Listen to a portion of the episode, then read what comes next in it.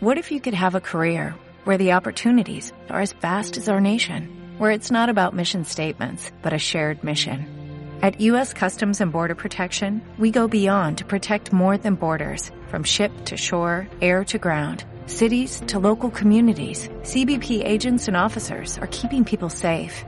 Join U.S. Customs and Border Protection and go beyond for something far greater than yourself. Learn more at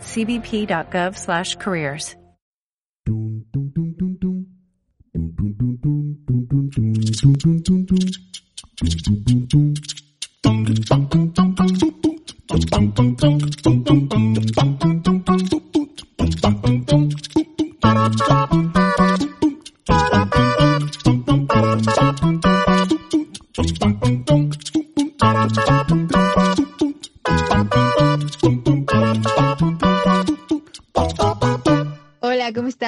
A otro episodio de Pláticas de Sobremesa. Yo soy Monse Castro y hoy estoy muy emocionada porque me acompaña una persona que quiero y admiro mucho, que de hecho es el primer invitado del podcast y eso me pone muy feliz. Además de que me parece que es una persona perfecta para hablar de este tema, que es el emprendimiento, de cómo empezar y nos puede dar algunos consejos sobre el tema. Y bueno, sin más bla bla bla, ¿cómo estás Roberto? Muy bien, muchas gracias, muy contento de estar aquí contigo y de ser tu, tu primer invitado. ¿Tú cómo estás? Muy bien también, qué bueno que estés aquí también. Y pues nada, platícanos un poco de qué haces, a qué te dedicas. Pues yo soy arquitecto, eh, un despacho que se llama Función Arquitectura, que empecé hace cerca de dos años. Ya empecé a trabajar de lleno en el despacho a partir de noviembre del 2019 y empecé también un proyecto educativo que estoy ahí todavía concretando que se llama GC Workshop que tiene la finalidad de capacitar arquitectos que salen de la escuela y que no saben cómo qué es lo que sigue porque así me pasó a mí. Entonces la idea es ayudar a otros que quieran empezar a emprender. Ok, ¿y cómo surge, cómo surge la idea de pues de emprender y de hacer tu propio negocio? pues yo siempre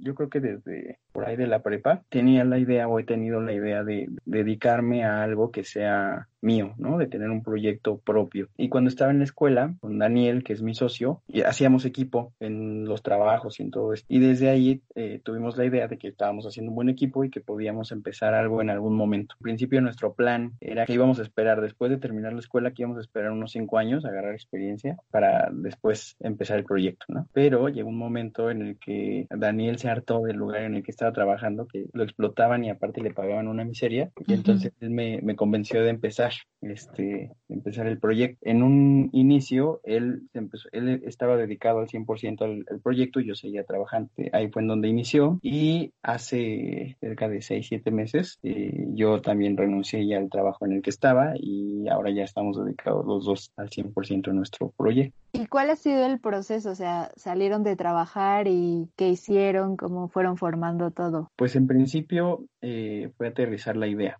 Yo creo que hay varias eh, preguntas que te tienes que hacer cuando quieres empezar un proyecto, pues qué es lo que vas a vender, a quién se lo vas a vender, por qué medios y todo esto, ¿no? Entonces, lo primero fue eh, intentar afianzar un producto que de hecho en principio pensaba, o sea, empezamos según con la idea de vender muebles. Compramos herramientas y todo, pero realmente no prosperó. Después nos asociamos con un ingeniero civil eh, vendiendo y ofreciendo cálculo estructural. Él hacía cálculos, nosotros hacíamos este, los planos y aparte vendíamos el proyecto, ¿no? Pero en principio nos estábamos enfocando a un grupo de clientes que eran despachos profesionales de arquitectos que querían que nosotros les hiciéramos sus cálculos. Después de eso tuvimos eh, algunas diferencias económicas con nuestro socio, el ingeniero civil, y nos separamos nos quedamos obviamente Daniel y yo, y pues empezamos a vender lo que nosotros eh, hacemos, ¿no? Que es construir y diseñar. Entonces seguimos ofreciendo todo esto y pues hasta la fecha hemos estado haciendo eso. Además estamos asociados con un ingeniero eléctrico que nos hace todos los proyectos de, de ese tipo, entonces es algo que también ofrecemos. Oye, pero me imagino que al principio tuvieron problemas para ponerse de acuerdo, cómo fue todo este proceso de elegir el nombre, esa parte de saber qué van a, a, vender y todos esos servicios, o sea, cómo fue todo ese proceso, cómo fue. Ah, pues sobre todo para el tema de elegir el nombre, estu estuvimos haciendo propuestas todos, básicamente se trató como de elegir un concepto del proyecto, nosotros somos todos, eh, bueno, Daniel y yo somos muy fans de arquitectos como Le Corbusier uh -huh. o Frank o todos estos arquitectos eh, funcionalistas, ¿no? Entonces, de ahí surgió el nombre que se llama Función Arquitectura, porque nosotros nos gusta mucho la arquitectura funcional. Yo creo que una de las cosas más como complejas cuando inicias es saber todo este tema de cómo facturar y tema del SAT y todo esto. Entonces, también fue uno de los pasos iniciales, que fue investigar qué es lo que teníamos que hacer para poder emitir facturas, ¿no? Después de eso, el empezar a pasar la voz entre, entre familia y amigos de que estamos empezando un proyecto y empezaron a surgir proyectos de manera automática de, estar pasando la voz y de gente que nos quería ayudar, ¿no? Que nos quería ayudar y que nos estuvo, nos empezó a recomendar.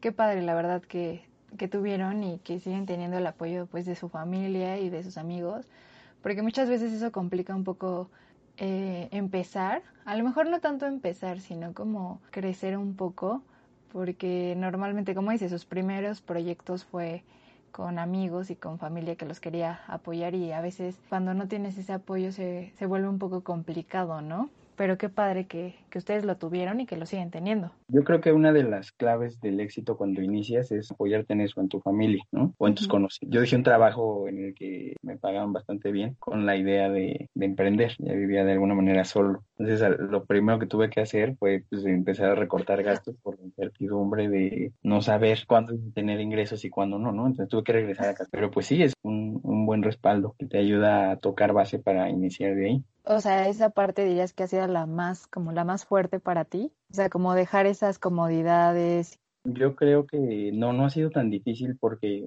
no he perdido de vista el objetivo, ¿no? Uh -huh. eh, el trabajo en el que yo estaba antes no tenía nada que ver con la arquitectura, con la construcción. Entonces, pues yo siempre tuve la idea de, de dedicarme a lo que estudié, ¿no? Y, y, ahí sí me sentía insatisfecho, por ejemplo. Yo tenía un, un buen sueldo, pero de alguna manera no me sentía pleno porque no estaba haciendo lo que estaba dentro de mis planes. Entonces, eh, yo creo que me sentía más incómodo en aquel entonces que cuando tuve que renunciar a un montón de cosas por seguir mis objetivos. Oye, qué padre. Creo que pocas personas son capaces como de dejar esas comodidades y esa estabilidad para pues arriesgarse, ¿no? Pero la verdad estoy de acuerdo en que tienes que hacer algo que te guste y te apasione, porque si no, qué chiste, ¿no? Entonces estaba bien padre que hayas dejado eso y estés haciendo algo que, que sí te guste y que te motive, ¿no? Y pues también eso que, que comentas, que nunca perdiste tus objetivos, creo que es algo clave, ¿no? Nunca, nunca perder como nuestras metas y hacia dónde vamos. Oye, platícanos un poco cuál, cuál fue tu primer, bueno, cuál fue su primer proyecto en función. Tu tuvimos dos proyectos iniciales. Uno fue, bueno, es que había uno, estábamos trabajando, pero no como empresa, sino como colaboración, que era para una empresa que se dedica a hacer pantallas y se estaba haciendo con ellos eh, cálculos estructurales para las pantallas de LED, de esas pantallas grandes que ponen en las plazas comerciales, este, yeah. llevan estructura una estructura metálica. Entonces estábamos trabajando en ese, en ese proyecto, pero como colaboración, no como empresa. Cuando iniciamos, pues de alguna manera ese, ese era un proyecto que ya existía. Después uh -huh. de eso, eh, nos invitaron a hacer para un museo itinerante el proyecto ejecutivo que se llama, que consiste en hacer como un,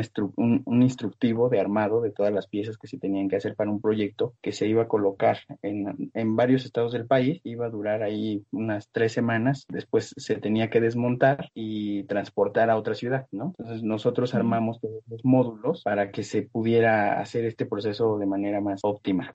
Y pues ya, con ese eh, empezamos a hacer remodelaciones y ya de ahí nos fuimos haciendo otros proyectos. Qué padre, la verdad. A mí me tocó ver todo el proceso de creación del el proyecto del museo que platicas y la verdad súper bien, o sea, ver la calidad de trabajo que entregan, súper, súper bien. ¿Qué fue lo más complicado que, que, les tocó pasar o vivir en su primer proyecto? O sea, ¿qué se enfrentaron? O sea, supongo que cada proyecto ha sido diferente, pero ¿qué fue lo más complicado en el primero? Que ya son ustedes solos y como una empresa nueva, ¿qué, qué fue lo más complicado? Pues es porque sigue siendo cada que nos topamos con algo nuevo, o sea, con algo que nunca hemos hecho antes, ¿no? Eh, digo, tenemos dos años y hace, nosotros egresamos de la, de la Escuela de Arquitectura en el 2017 hace tres. Yo creo que siempre que inicias te topas con un montón de cosas que nunca has hecho. Y ese reto de decir, pues nunca he hecho, pero nunca lo he hecho, pero tengo las bases para investigar los procesos y para iniciarlo, eh, pues resulta complejo, resulta muy difícil como superar ese miedo a, pues sí, aventarte a hacer algo nuevo, ¿no? Entonces, pues nos lo, hemos ido haciendo. Eh, creo que somos muy cuidadosos en ese tema y nos hemos, nos hemos ido haciendo más cuidadosos todavía en esta parte de investigar todo lo que, lo que sea posible antes de iniciar un proyecto nuevo. Nunca dices que no. No. Siempre dices que sí. Eh, al principio nunca, nunca decimos que no, pero eh, ahora hemos aprendido que sí hay veces que tienes que decir que no. O sea, cuando te piden cosas que, que realmente, este, no sé, que son trabajos que se tienen que hacer en un mes y te los exigen en una semana, eh, pues sí tienes que O también tienes que respetar mucho tu trabajo. Tienes que, mm, si tú tienes que cobrar una cantidad y te ofrecen la mitad, hay gente que dice, bueno, pues es que hay que, hay que agarrar el cliente o agarrar el trabajo, pero de alguna manera eso es eh, menospreciar el esfuerzo que tú haces. Entonces también debes decir que no cuando cuando alguien no está dispuesto a pagarte lo que vale tu trabajo. Eso, eso lo hemos ido aprendiendo con el tiempo. Claro. Oye, y dinos, ¿qué cosas has tenido que sacrificar por todo este proyecto? Pues de repente en tiempo, porque cuando tú tienes tu propio, o sea, cuando estás en un trabajo, te dan las seis de la tarde o las tres o cuatro a la hora que salgas y dejas de trabajar, ¿no? O, sea, o deberías.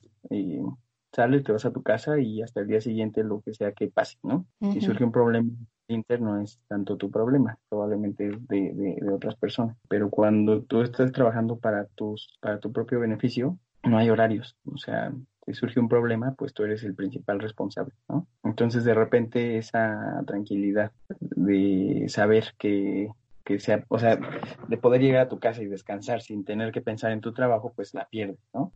Es otra, pues, la estabilidad económica, porque mucha gente piensa que emprendes y te vuelves rico, pero pues no. Eh, hay eh, vacas gordas y vacas flacas. No recibes ingresos durante meses, que los que recibes pues los tienes que alargar eh, durante todo el tiempo que, sea posible, que realmente no sabes cuánto tiempo vas a, va a pasar hasta que tengas tu siguiente proyecto o hasta que te lo paguen. o sea, en el trabajo pues sabes que cada quincena tú vas a recibir tu salario y pues de alguna manera tienes esa tranquilidad. Este es otro de los sacrificios que se hacen. Y pues nada más, yo creo. Oye, ¿y si volvieras a empezar de cero, seguirías el mismo camino o cambiarías o harías algo diferente? No, yo creo que seguiría el mismo, incluso con todos los errores. Los errores te ayudan muchísimo a aprender cuando te equivocas. Entonces, yo siento que en esta, en esta etapa de, de de un proyecto, de inicio de un proyecto, está bien equivocar rápido, ¿no?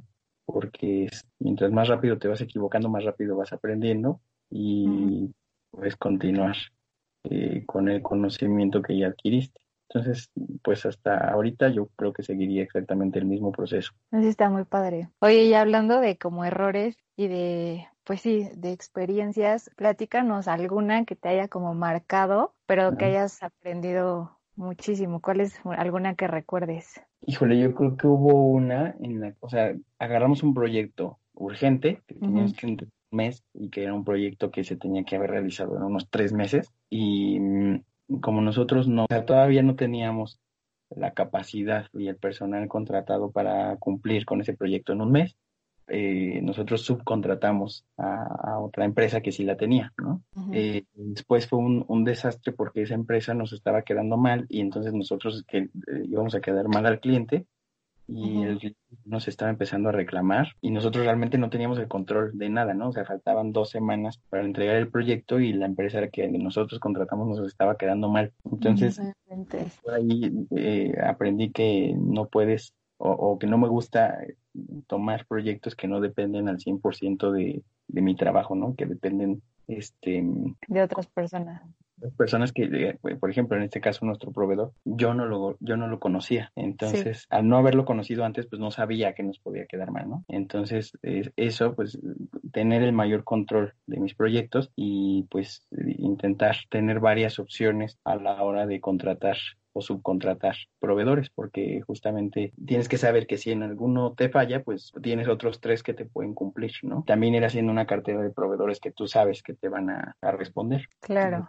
Muy bien. Oye, y ya para concluir, ¿qué consejo le podrías dar a alguna persona que quiere emprender y que, que no sabe cómo empezar? ¿Qué, qué tres consejos les podría, le podrías dar? Pues uno que, o sea, iniciar, como sea. Es lo que te decía de equivocarte rápido, ¿no? A veces queremos eh, que nuestras ideas estén sumamente concretas y pensamos en, en, un montón de cosas que cuando pasen podemos empezar, ¿no? O sea, cuando, no sé, cuando tenga esto voy a, voy a iniciar o cuando investigue esto y lo aprenda, entonces voy a iniciar. Y entonces vas intentando perfeccionar algo que realmente nunca llega, ¿no? O sea, nunca, nunca llegas a la perfección de, de las ideas. Entonces, te lo he dicho antes, yo creo que las ideas están sobrevaloradas porque realmente hay mucha gente que tiene mil ideas de cosas que igual y podrían ser buenísimas, pero si no las ejecutas no valen para nada. Entonces, este, quizás el primero sería ese, iniciar. El segundo, mm, eh, no tener miedo a equivocarse. Los errores son buenos para, para tener conocimiento y, y, son también parte de esos escalones que tienes que ir subiendo para llegar al éxito. Y el tercero, pues rodéate de gente más inteligente que tú, para que tú puedas aprender de ellos y que te puedan aportar. Me encanta, me encanta. Muchas gracias. Y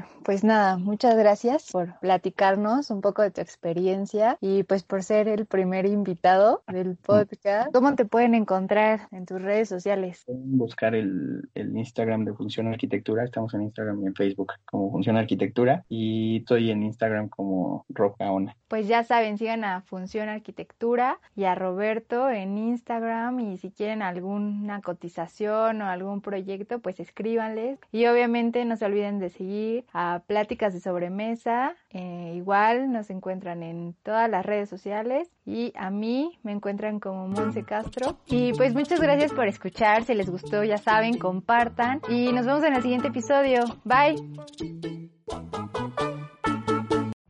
Every day, we rise, challenging ourselves to work for what we believe in. At U.S. Border Patrol, protecting our borders is more than a job, it's a calling. Agents answer the call, working together to keep our country and communities safe. If you're ready for a new mission, join U.S. Border Patrol and go beyond. Learn more at cbp.gov/careers.